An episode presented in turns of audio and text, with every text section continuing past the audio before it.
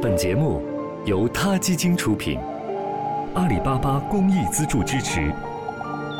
每个生命都重要。听众朋友们，大家好，我是小五，感谢您关注他 Radio。每一天的午后时分，请您和我们一起体味那些动物之趣，感悟动物之美。今天我为大家朗读的文章来自于作家鲍尔吉原野的《小狗睡觉》。我每天跑步经过市场，亲切接见红塑料大盆里的黄褐色的螃蟹、待宰的公鸡、胡萝卜和大蒜。有一窝小狗吸引了我。小狗挤在柳条边的大扁筐里，它们把下巴放在兄弟姐妹们的脊背上，像鲜黄带黑斑的粘豆包粘在了一起。黑斑是豆馅儿挤到了皮外面。我不知道还有哪些生灵比这些小狗睡得更香。它们的黑鼻子和花鼻子，以及没有皱纹的脸上，写着温暖、香甜。小狗在市场上睡觉，自己不知道来这里要被卖掉。它们压根儿听不懂“卖”这个词儿。卖，是人类的发明。动物们从来没卖过东西，狗没有卖过猫。猫没卖过麻雀，麻雀没卖过驼背的甲壳虫。动物和昆虫也没卖过感情、眼泪和金融衍生品。小狗太困了，不知是什么让它们这么困。边上铁笼里的公鸡在刀下发出啼鸣，仿佛申诉打鸣的公鸡不应该被宰。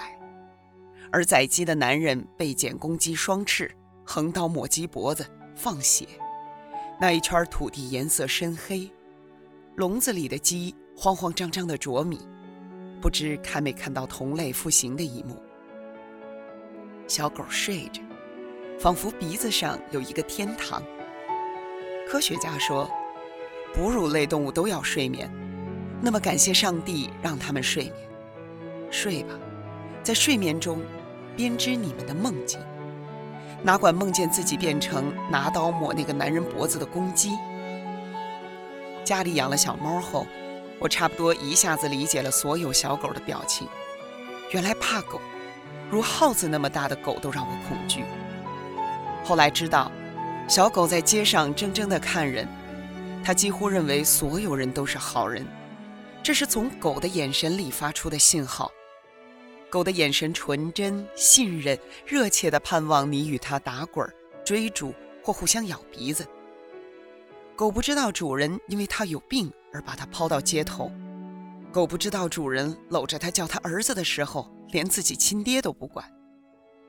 狗不知道世上有狗医院、狗香波、狗照相馆。人发明了“狗”这个词之后，自己当人去了。人在教科书上说。人是高级动物，为了佐证这一点，说人有思想、有情感、有爱心。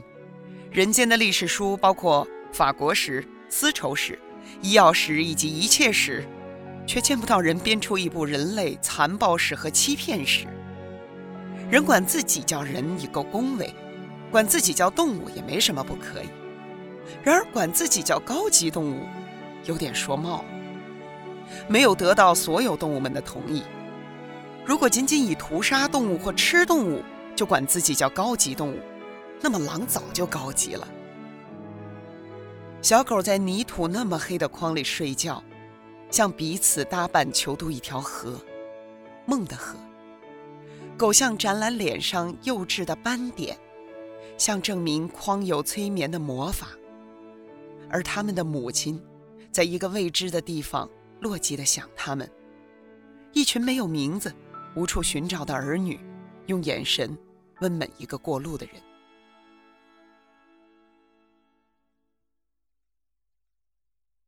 好了，今天的 radio 就到这里了，希望各位喜欢。有什么想说的话，大家可以踊跃给我们留言。这里是他 radio。